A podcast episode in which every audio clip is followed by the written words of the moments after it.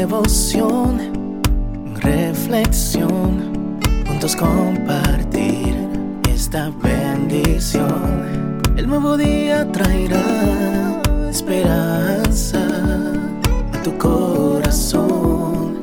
Qué bendición. Darwin Rodríguez, el podcast.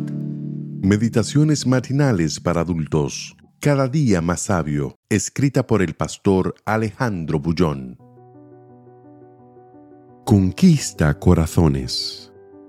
El corazón del sabio hace prudente su boca y añade gracia a sus labios. Proverbios 16, 23. Tengo en mis manos un libro titulado Siete secretos para una comunicación persuasiva.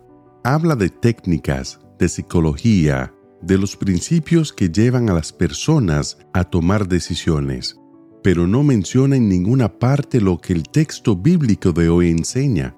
El mencionado libro fue publicado en varias lenguas y es comprado y leído por todas las personas interesadas en el campo de las comunicaciones.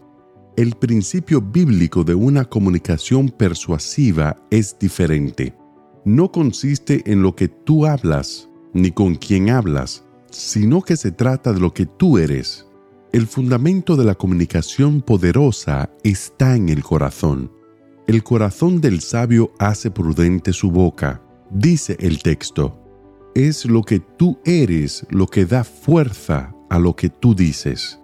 Las personas generalmente hacen lo que ven, escuchan tus palabras, pero siguen tus pisadas pueden por algún motivo dar de lo que tú dices, pero creerán en la coherencia de tu vida. Todos los días, en todos los lugares, por voluntad propia o no, estamos viviendo nuestra imagen.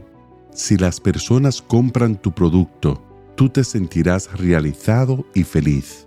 De otro modo, la frustración llenará tu vida de amargura. Ese tipo de venta es comunicación. Tú eres un comunicador. Estás vivo, estás comunicando y necesitas ser persuasivo en lo que haces. Solo que la persuasión no es un asunto de técnica, ni tiene clichés aprendidos. No tiene nada que ver con gestos o sonrisas prefabricadas. Todo eso es artificial y tarde o temprano las personas se dan cuenta. La persuasión tiene que ver con el corazón y la vida. Tú te encuentras con Jesús, Él te transforma y a partir de ese momento, tú comienzas a vivir con sabiduría. Tu corazón es un manantial de sentimientos nobles, altruistas y genuinos. No es nada pensado, nada fabricado, ni estudiado ni aprendido. Tú simplemente eres lo que Jesús hizo en ti. Y eso es un cuadro maravilloso que deslumbra a mucha gente.